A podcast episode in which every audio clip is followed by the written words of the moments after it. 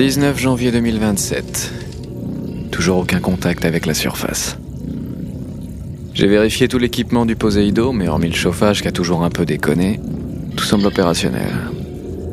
Après, je ne peux pas vérifier le faisceau de communication sur toute sa longueur. Sur la partie dont l'entretien m'incombe, c'est nickel. Ce n'est pas la première fois qu'il y a une coupure avec la surface, mais c'est la première fois que ça dure aussi longtemps.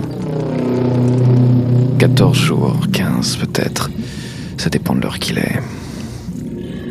Sans l'horloge du Poséidome, j'aurais perdu la notion du temps depuis un moment. Je me demande bien ce qu'ils font là-haut. En deux semaines, ils auraient pu m'envoyer une équipe de plongée pour me tenir au courant. Après, c'est vrai que je n'ai pas techniquement besoin d'eux. Pour le moment.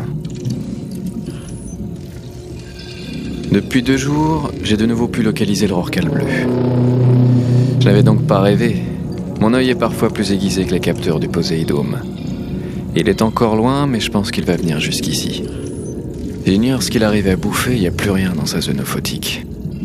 Dans le secteur 4, il y a assez de krill pour une baleine de son envergure. Encore faut-il l'amener jusque là-bas. Il lui faudra plonger au moins jusqu'à 210 mètres de profondeur et y rester sur 60 minutes avant de remonter pour espérer l'atteindre. C'est chaud. Mais c'est le seul rorcal que j'ai pu repérer en 5 ans.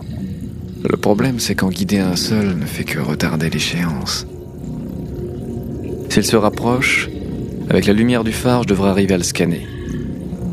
Dans l'éventualité où il atteindrait le secteur 4, j'y enregistrerai son chant.